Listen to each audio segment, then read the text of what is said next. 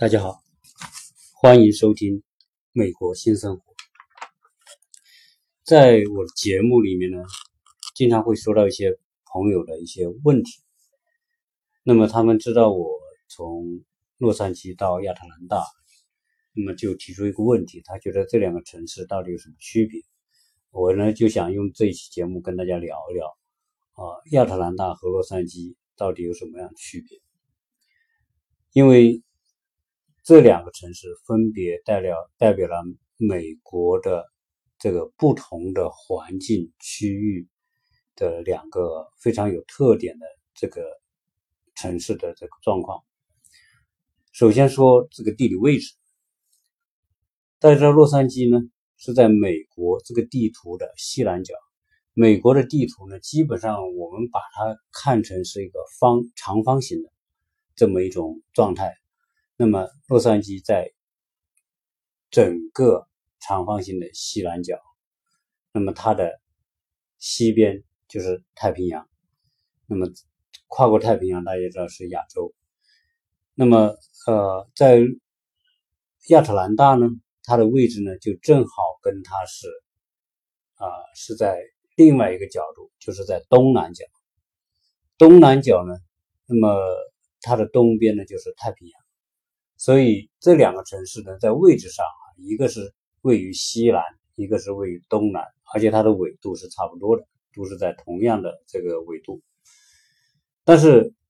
纬度差不多，但是气候会相差很大，因为在洛杉矶呢，它是处于这个呃这个西部的这种沙漠区域，因为那个地方属于这种。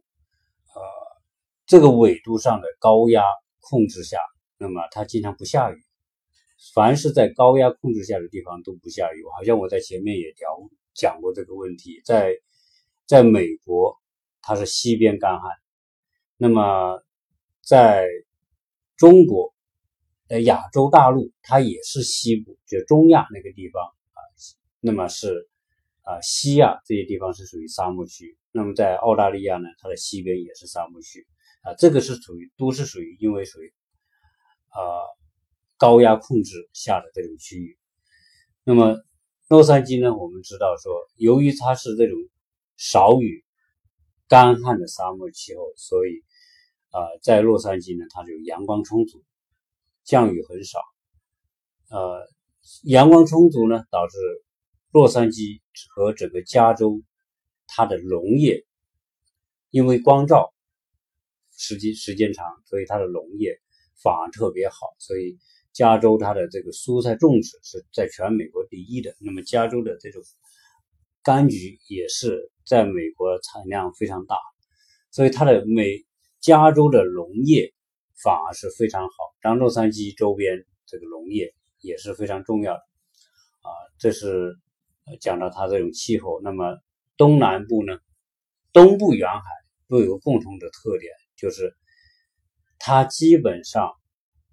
它是属于降水很充沛的，那所以呢，东部不管是从北东北和新英格兰地区到东南部，比如说呃北卡、南卡、乔治亚州、佛罗里达州，都是降雨非常充沛。那么降雨量呃是洛杉矶的五到六倍啊，所以。呃，在亚特兰大这样一个城市所在的环境呢，它就是绿化，呃，森林覆盖和植被非常的丰富，而且我一直讲它的森林覆盖率在全美国是名列前茅的。啊，那么这两个城市呢，由由于这种环境气候的原因，那么又会带来一个什么问题呢？就是说，在呃洛杉矶呢，它的这个。由于它缺水，由于它降水少，所以呢，洛杉矶反而它的气候呢，呃，呈现另外一个状况，就是它的这个蚊虫很少，所以它的早晚气温都很比较低，比较凉爽，只是中午比较热，特别是在夏天的时候，它中午的温度可以达到一百一十二华氏度。相当于四十二三度的这种摄氏度的这种高温，当然早晚还是比较凉快。那么相比之下呢，在亚特兰大呢，它也夏天它也比较热，但是它相对呢，它降水充沛，啊，它绿化很好，所以它的这个气候，天气会比较潮湿，啊，比较闷热。这个有点像我们的这个湖南、江西、浙江、长江中下游这一带的状况。那在在这种环境之下呢，就是说，啊，洛杉矶就会看到森林很少，那么这种干枯的这种黄草，到处你看到没有河流，这边有河流也是干枯的，河床都是裸露的，没有什么河这个水的这种状况，而且这边的湖泊各方面都很少，啊，它这个水很珍贵，那么整个加州的水都依赖于说从其他的。像芜湖大坝呀，或者从其他的地方啊，这个引过来，它自身本身这个降水太少。那相应相相应的亚特兰大东部的沿海地区呢，它就啊这个湖泊、河流它都是啊不会缺水的状况。那这是讲讲到它的一个自然的环境。那么我们再要讲什么呢？就是说这两个城市啊，跟大家简单的对比一下它的这种。的一些数据啊，大家会更有了解。亚特兰大呢啊是美国的第二大城市，而且亚特兰不对不起，那个洛杉矶是美国第二大城市，而且洛杉矶周边的都会区啊加在一起的人口呢，在全美国也是名列第二。那么先说说这个市区，洛杉矶的市区面积是一千二百九十一平方公里。亚特兰大呢是三百四十三，也就是说，洛杉矶是亚特兰大的四倍。那么，都会区的面积，整个洛杉矶都会区的面积，就是洛杉矶加上 它旁边的那些县，洛杉矶都会区五个县，一共呢有三万三千九百五十四平方公里。亚特兰大这个城市，再加上周边的。这种县，它的面积呢是两万一千九百六十四平方公里，所以从整个都会区来说，洛杉矶 比亚特兰大要大三分之一。但是呢，作为市区的面积，洛杉矶要大四四倍。人口，洛杉矶的人口，市区人口。将近四百万，亚特兰大市区人口四十七万，也就是说差不多九倍啊。洛杉矶是亚特兰大人口的九倍，就是说从城市规模来说，洛杉矶比亚特兰大要大很多。那么都会区，整个洛杉矶的都会区加周边的，就是核心城市加周边，人口一共将近两千万人口。而亚特兰大加了周边县市的人口一共是将近六百万啊，所以从这个总人口来说呢，那么洛杉矶啊也是也是亚特兰大的三倍多，这个是从城市的规模上，从面积、从人口，我们用数据来做一个对比。那么在这种对比之下，它的经济上的情况怎么样呢？洛杉矶的 GDP 的总总值是二零一七年的数据是七千五百三十一亿美元。那么亚特兰大 这个都会区一起，那么它是三千二百四十六点七亿美元，这个是二零一三年的数据。也就是说，按照这种对比来说，洛杉矶的 GDP 的产值是亚特兰大的两倍。那么，如果从这种对比来说，人均产值，那么亚特兰大比洛杉矶还要高啊，因为人口规模不同啊。那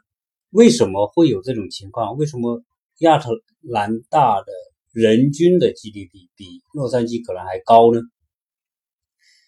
这个其中有一个原因，实际上亚特兰大是。美国东南部非常重要的一个城市。那么它重要在几个方面。我们说，呃，亚特兰大和洛杉矶都是中国人非常熟悉的城市。为什么？因为洛杉矶华人在这个这个数量是非常多的，一百多万的华人在一个城市，那是非常少有的。而且洛杉矶呢，整个华人在洛杉矶的人口比例大概占到百分之七点一，啊，而很多的这个华人他们来到美国，可能第一站都去洛杉矶，就是因为他们朋友或者亲友都在那边。那么亚特兰大这个城市，我们华人也很熟悉，因为在一九九六年，亚特兰大举成功的举办了这个美。这个这个奥运会，而且是奥运史上这个百年、一百年的这个现代奥运会一百年的这这个这个时间的这那么一场奥运会，所以呢，我们啊很多人都知道亚特兰大。当然，亚特兰大在美国来说，它的城市排名它也不是，它都排到第八、第九这个这个程度了，它不是说那种特别呃名列前茅的那种城市。但是它的知名度那是啊，也是一点不逊于这个洛杉矶啊，应该这么讲。那么，而且亚特兰大拥有非常多的世界五百强的总部。那么说出来，大家都知道这个亚美那个那个哦，就是首先是 CNN 这样的这个全球影响。很大的这种电视台的总部就在亚特兰大，可口可乐总部在亚特兰大，那么还有将近其他十五个世界五百强的总部都在亚特兰大，啊，包括达美、达美航空等等，这些都在那边。而且达美航空是它一个公司，这个总部的雇佣人口、雇佣的这个职员就好几万人，那么还加上你说他一共十五个。世界五百强的总部在那里，所以这个雇佣的人就很多，而且他们收入都很高。那么另外呢，有四百多个，大家听到是四百多个世界五百强的区域总部也设在亚特兰大，所以亚特兰大这种高端的白领是人数是非常多的。那么这样一来，导致说，哎。他们的人均产值高，那么是有这种前提。那么为什么亚特兰大会有那么多的这个世界五百强的总部在那里呢？或者区域总部呢？那么这个相比之下，洛杉矶反而不如它啊？为什么？因为亚亚特兰大它在美国东南部这个位置，就是说它在东南角。那么东南角这个位置呢，它是美国的。最重要的交通运输枢纽，以及最重要的铁路运输枢纽啊，这两个前提啊，决定了亚特兰大它有很大在工商业的地位是非常的强大的。那么，我们说这个运输业，其中一个是航空业，航空业亚特兰大机场的客流量和。起落班次的这个数量，在全世界是第一的，有两项世界第一。那么它一年的这种客流量，就是流经经过亚特兰大机场的这个客这个旅客数量，将近一亿一个亿的这个这个旅客。那么世界排第二的是北京机场，中国的北京机场，北京机场的客流量。比亚特兰大的客流量一年要少一千五百万人口。从这个对比，我们就可以知道，亚特兰大在航空领域的这种这种客流的这种数量啊，那是非常惊人的。而且它的这种航班起降，包括它的国际航班的数量，因为亚特兰大它对内往北是新英格兰，那么再往西河北，那就是广大的美国的中部地区、中西部地区。再往南边，那么是佛罗里达啊，是整个跟拉美的最重要的一个窗口。那么它的这种铁路枢纽，就是所有在东部的铁路很多都在亚特兰大汇集，所以它又是最重要的这个铁路运输的枢纽。所以这种对比之下，那么它在美国东南部的中工商业的地位是首屈一指的。当然，洛杉矶也不差。洛杉矶为什么不差？因为洛杉矶它是美国最大的港口。大家知道，洛杉矶它面临的是太平洋，太平洋的那边就是中国、日本、韩国、东南亚。美国的大部分的日常用品、中低端制造业的用品都是国外生产，都是从亚洲国家运过来的。那么，洛杉矶就是它最重要的这个港口。现在每年大量货柜从亚洲运到洛洛杉矶登陆，再分发到美国的各个城市。反过来，哎，从美国运回到亚洲的货柜就很少，所以很多做航做运输业的，特别做海运的朋友知道，就是从亚洲运到美国、运到洛杉矶的货柜的这个运输费用是比较高的。但是货货柜它是运到美国来卸完之后，这货柜不管装不装货都要运回去的，所以呢，由于从美国运回亚洲的货物少，所以。反而从美国运到亚洲的这种货柜的这个单价价格是很低的，几乎是人家说是忽略不计的那种价格，啊，这个反映说这个它是洛杉矶是最重要的承接亚洲进入美国的货物的这个港口，啊，所以它是第一大港，有非常多的集装箱的码头。当然，洛杉矶啊，它的工商业那么也是也是很不错的啊。但总量来说，毕竟这个城市规模和人口规模在这里，那么洛杉矶的总量比亚特兰大要大。但是亚特兰大以它三千两百多亿美元，在二零一三年统计这个数据，在东南美国的东南部已经是首屈一指的这个这个规模了。那么在亚特兰大和洛杉矶之间的大学啊，我们大概介绍一下。那么洛杉矶有几所大学还是非常厉害的，南。南加州大学，啊，这也是呃名列前二十名，全世界名列前二十名的大学，包括 UCLA，就是加州大学洛杉矶分校，那么加州理工大学，那么加州尔湾大学，这些尔湾分校，这些都是在洛杉矶的比较有名的。当然还有，比如说啊一些其他的一些 UC，呃，就是加州。大学、和平分校等等这种学校呢，啊，当然它在排名已经不是那么前的啊。那么在，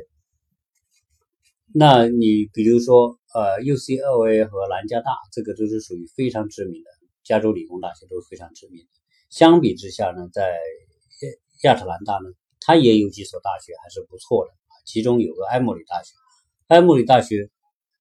就在亚特兰大的边上，那么这所大学的医学，在医学系在全美是非常有地位的，而且这所大学呢，在全美国的排名也基本上排在前二十名左右。当然，其他的大学包括佐佐治亚州理工大学、佐佐治亚州的州立大学，那么还有其他的几所大学，呃，应该说也是非常不错啊。当然。相比之下，它会比那些 U C 大学的这种呃影响力和排名要低一点。那么说到洛杉矶，我们知道它是全世界这个最著名的娱乐之都，因为好莱坞那么在洛杉矶，所以全世界那些大片、那些影视制作很多都是在洛杉矶，呃，它是全世界最大的制作基地。当然，现在呢，在影视这个领域，亚特兰大也直起直追。为什么？因为这个当地的政府也把影视作为它的一个创意支柱产业，而且它现在这个也在建好莱坞影城，而且这个好莱坞影城在建的好莱坞影城的规模是非常之大。那么，为了配合这个好莱坞影城，它现在在。亚特兰大当地的很多大学都开设了跟影视相关，包括制作啊这些相关的这种相关的专业，来配合它这个产业的发展。那当然，这两个城市都是富豪很集中的啊。我们知道，这个洛杉矶有很多富豪，这个富豪除了我们说产业界的、实业界的，那么影视界的、体育界的名人特别多。而在亚特兰大呢，也是一个全美十大富豪聚集区，而且在二零一三年曾经被评为全美国富豪最想创业的城城市。也就是说，亚特兰大的这种营商环境，应该说也吸引了很多富豪，也是非常不错的。这个当地政府的政策啊，鼓励投资各方面政策也是做的相当不错。那在这两个城市呢，我们说说它的这个。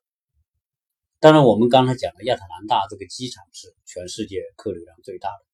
那么洛杉矶的国际机场也是相当厉害，因为它也是承接整个。亚洲的一个最重要的一个航空港，当然，呃，洛杉矶的机场的这个客流排名，那在全美国，那远远排在亚特兰大后面，它在全美大概排第六名，亚特兰大排第一，而亚特兰大是世界第一。好，这个在这方面呢，就是啊，有各有各有千秋。那么在整个的城市状况来说呢，我们曾经呢，就我到。洛杉矶的城市呢，当趟呢我们也去，不管说是因为去办护照的原因呢，还是办还是带小孩去玩，或者说去看一些博物馆。那么洛杉矶的这个当趟呢，给我的印象就是不是特别好，因为这个城市啊，它首先这个城市呢，就是它分好几块，那么其中一块呢是 CBD，CBD 它也是建立在丘陵地带，是那个。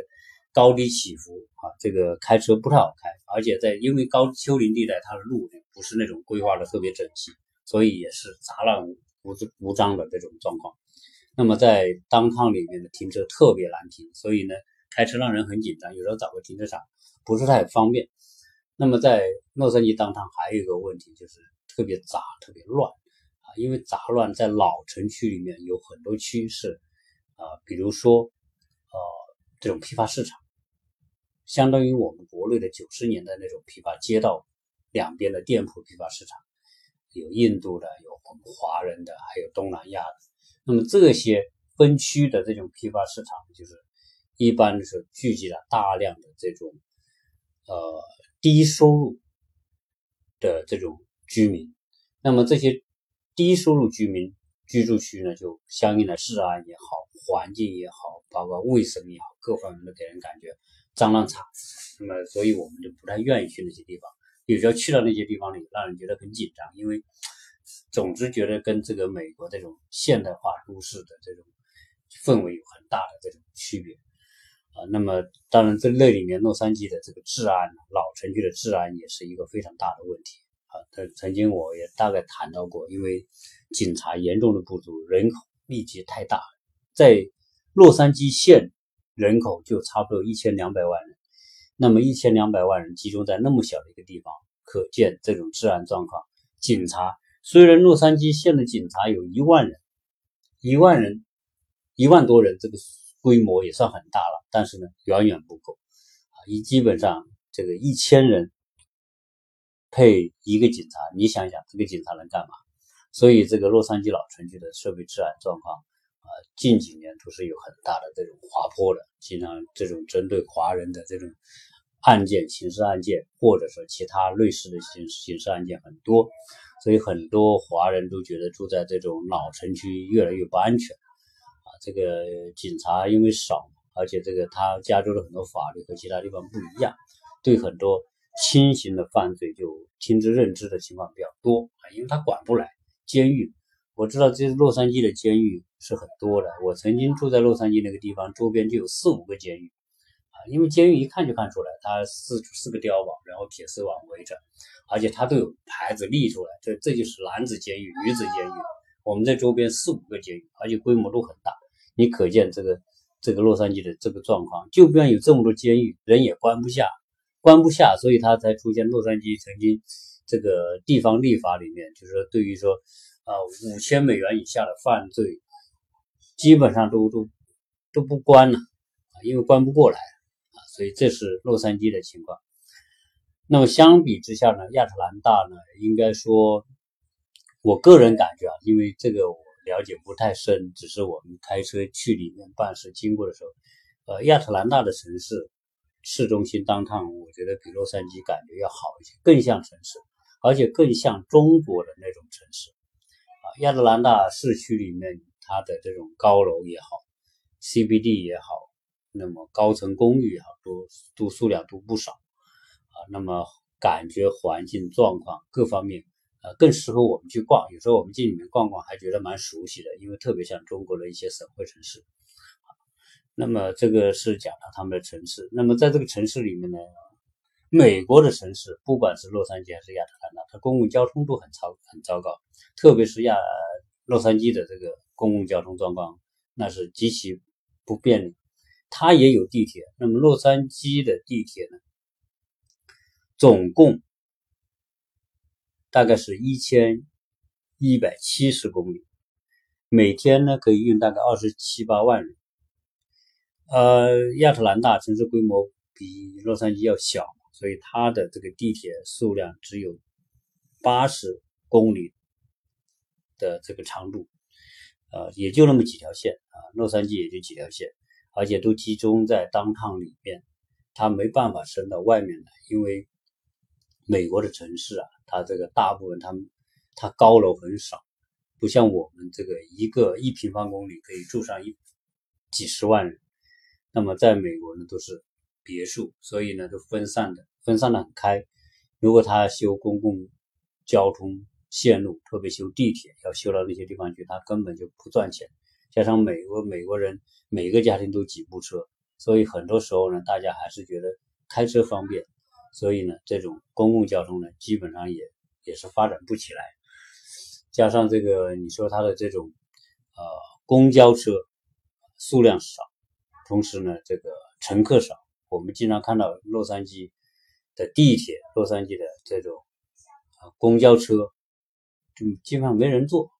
偶尔就它时间又长，有时候要半个小时、一个小时才来一辆。所以呢，很多时候是实在是没办法的。我们说那种。呃，中下层的那种下层的这种市民，他可能坐这种公交车。那么一般的情况，大家都不愿意做，因为安全各方面隐患都存在。所以这是讲了这个他们这个两两个城市。那么在这个华人的数量上来说呢，当然洛杉矶是华人数量仅次于纽约的啊，非常多啊。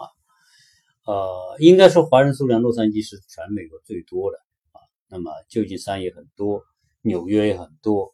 呃，相比相比之下，是南大的这个华人数量，可能据说啊，我听当地的华人朋友讲，大概就十几万人，十万人左右吧，呃，和洛杉矶的百万人相比，那就差的更多。所以相比之下呢，这个两个城市呢，这个你会感觉到有差别。那么在亚特兰大呢，它的华人主要集中在亚特兰大北部啊，作为金三角区。几个县，那么亚特兰大的南部呢，华人少，有非洲裔的人比较多啊，所以基本上非洲裔裔人多的地方呢，华人相应来说他们会比较少一点。呃，在这两个城市的生活来说，当然洛杉矶的，如果华人在洛杉矶生活，一定要便利很多，因为洛杉矶呢，它这种啊配套的东西，华人多了，那么华人的超市啊，华人的各种服务，比如说运输。快递以及餐厅，那在洛杉矶那是全美国应该是属于最密集的啊，也算是比较方便。相比之下呢，这个亚特兰大呢就会少一点。当然，亚特兰大也有华人超市，最著名的就是大中华。那么洛杉矶呢是大华超市，洛杉矶大华超市那有有十几个这种超超市啊，应该说方便华人去这种生活购物。那么亚特兰大为什么华人都集中在这个北部呢？就是因为大中华超市它在北部，在亚特兰大的北边，所以华人都是围绕着这种，因为这种便利很很重要。而且呢，啊，在学校来说，因为很多的听友都是非常关注学校，大家会说，哎，洛杉矶的学校和亚特兰大的学校，我呢就先初步的跟大家讲一讲，呃。刚才讲亚特兰大的华人集中在北部，其中一个原因就是这个区域大中华附近这个区域的中学、小学和高中，呃，都集中了一批非常好的学校在这个区域。那么，因为学校非常好，华人都愿意让小孩在这边读书，所以这样呢，导致着这个华人聚集是因为生活，因为学校。那么，居住在洛杉矶的呃亚特兰大的北边这个区域。而且我也去了解了这边的五个高中，啊，除了最好的那个高中，全美国排第十七位，其他的一些高中基本上是排在一百名到三百多名之间，啊，这个这五所高中都是相当不错的，按照传统的评分，它都是十分的这种高中，呃，那么所以呢，就是这个区域里面这些高中，我们可以看到华人、印度人的比例非常高。非常高。那么在洛杉矶，大家知道洛杉矶也有很多学区是非常不错的，特别是一些华人集中的老的那种呃城区，什么戴曼坝呀，包括那些呃我我们说的这些圣盖博啊，那么阿卡迪亚等等这些，包括基洛 hill 啊、奥尔湾这些地方呢，都有很多学校是不错的。呃，特别尔湾的那些学校呢，它在全美排名也是相当的靠前，呃。但是，在戴蒙坝、在阿卡迪亚、在这些呃圣盖博等等这些传统华人区的学校，呃，我查了这种排名，我觉得它还不如亚特兰大的这些学校排名。包括我们说的这个 U 巴琳达的十分的学校，包括这个呃兰丘库卡蒙嘎啊、七洛 hill 的这种十分的高中。其实实际上排名是还不如亚特兰大的高中排的那么前和初中，这样一来呢，就导致说性价比来说啊，实际上大家都觉得在洛杉矶这个学校好，但是呢，我觉得也只是一部分。那么在相比之下，在亚特兰大这些高中，我觉得还是比一些呃普通的洛杉矶的华人区的高中还是要好一些。这个是在学校方面的差别，那么而且在这个学校方面的这种呃条件和待遇，我觉得说亚特兰大的这些中学、小学和高中的待遇比洛杉矶还好一些啊，包括校车的接送。你别看这个校车，我就觉得校车接送特别重要，因为什么呢？因为校有校车接送，当然这是属于公立学校啊，校车。在在洛杉矶，很多公立学校根本就没有校车，没有校车意味着什么？意味着你家长必须早上送，晚上接，下午接。但是在亚特兰大的学校，所有的公立学校基本上都有都有校车。那么早上他吃完饭，他就到那个校车接送点自己上车，放了学，校车把他送到那个点，他们自己回来。家长基本基本上可以不用说每天把花大大量的时间在接送上。包括这个学校的这种硬件设施和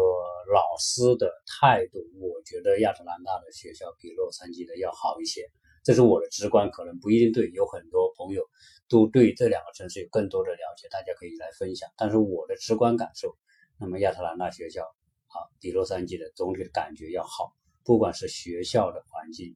学校的设施、老师的这种。对学生的态度和重视程度，包括我的小孩在这边呢，他学校就给他配一个电脑，当然这个这个电脑是免费给你配的，你学习用的。当然你要摔坏了你要赔。前不久我小孩就把这个电脑摔坏了，摔坏了你就自己赔，要花钱去买。当然一他也是这种普通的电脑，一百美元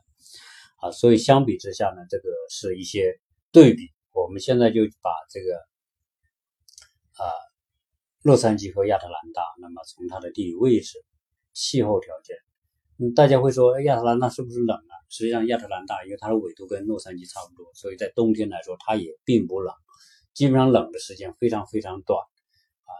大部分时间呢都是还是比较舒适的，比比东部的一些其他的城市。那么，因为东部呢，东南部，比如说佛罗里达。它有个问题，就是每年可能都有飓风，而且飓风一来，可能破坏力都很大。那么亚特兰大它在东南这个地方呢，它有离海有两百多英里的距离，所以真的要飓风来吹到亚特兰大，它基本上就是刮风或者下雨，但是它的破坏力没有那么大。所以相比之下，啊，亚特兰大的这种这种位置来说还是非常的好。那么它的大的灾害没有，首先没有地震。那洛杉矶两大灾害是我曾经一再提到过的，一个是地震的灾害。那么经常我们这个朋友圈里面就会。发布说，哎，昨天晚上地震了，四级、四点五级、五级、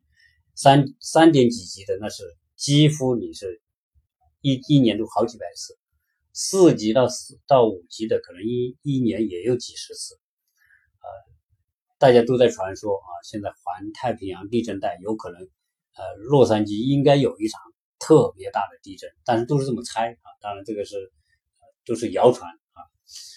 当然，亚特兰大就首先它不在。它在东海，它不在环太平洋这个地震带，所以它没有地震，它也没有山火，因为洛杉矶的山火因干旱，这个山火经常烧，烧的这个不管空气也好，环境也好都是非常糟糕的。但在亚特兰大基本上很少很少这种情况，所以相比之下呢，这个各有所长啊。但是啊，亚特兰大它没有大型灾害的这种这种历史和隐患。所以相比之下呢，我们觉得亚特兰大，呃，在这方面的安全性是要好一些的。那么至于这两个城市呢，当然你说我只是在这一期节目里简单的啊，不管从一些数据，不管从面积啊、人口啊、产值啊，包括交通等等，这个做一些粗略的一个对比，希望这个对比呢，能够让大家对这两个城市呢有一个呃了解。那么当然要说到玩呢，这个方面呢，那么洛杉矶的这个可玩的地方呢，可能比亚特兰大要多啊，因为洛杉矶首先这个比弗利山庄，首先是迪士尼环球影城，那么这种它是它的王牌娱乐领域的王牌，那么洛杉矶的体育，呃，洛杉矶的音乐啊，影视这方面那都是玩的，所以这个是。这个是不可比拟的啊，是绝对的优势。加上，洛杉矶的环境里面，它有它靠海一百多英里的海岸线，有众多的这种海滨的这种我们说的沙滩。那么这个是一个大的热点啊。基本上我们在洛杉矶的时候，都一有时间我们就带小孩到那些海边，不管是这个看冲浪也好，游泳也好，在沙滩上玩也好，还是干嘛也好。而且它经常有各种各样的音乐节啊、娱乐节的活动在这个沙滩，但相比之下，亚特兰大就不靠海，因为它离海还有两百多英里，那你要去个海就没有洛杉矶那么方便啊。当然，亚特兰大有它的优势，亚特兰大由于它是属于一个东南部的交通枢纽，那么它可以呃去到北边的什么田纳西啊、南卡、北卡、佛。弗吉尼亚很方便，再往西边好几个州啊，也是呃阿拉巴马，那么包括俄克拉荷马，包括这个阿肯色，它也很方便。到南边，那么佛罗里达它也很方便。所以基本上来说呢，它虽然好玩的东西不那么集中，但是呢，当你跨出这个州的时候，你会发现周边也是有很多地方值得去玩的。当然，亚特兰大本身，我们说它也开发了，它的旅游也发展的不错。那么小孩子去那边，基本上要看可口可乐中心、可口可乐世界吧。那么看 CNN 的这种演播室，它是项目。那么同样还要去看这个最大的实力水族馆啊，有那些什么大型的海洋鲸鱼啊、鲨鱼啊这些，特别的白鲸啊这些各种的这种。啊，在这个水族馆里面都是难得一见的。那么在其他地方可能你不一定见得到，所以很多小孩都会去。所以洛杉矶呢，它这当然洛这个亚特兰大它还是民权运动中心，马丁路德金的故乡。所以从这个角度来说呢，它有的相关的博物馆，相当相关的这些文化的这种呃项目和内容啊，也是非常值得看的。所以相比之下呢，我觉得这两个城市啊。各有千秋，啊，都有它的长处，都有它的啊内在的值得我们认真去了解的这种地方，那么作为华人来说，现在亚特兰大来的华人越来越多，因为在这里呢，我就没有跟大家谈亚特兰大的房子和洛杉矶的房产的问题。房地产这两个东西是华人最关注的这个这个领域。那么今天呢，我就不谈这个。我想有有时间，我专门拿出一起来谈亚特兰大的房子和洛杉矶的房子，到底这两边，那么买哪边的房子更合适？这个呢，啊，另外再跟大家谈。那么这一期关于亚特兰大和洛杉矶的这种比较呢，就跟大家用简单的方式闲聊到这里。谢谢大家。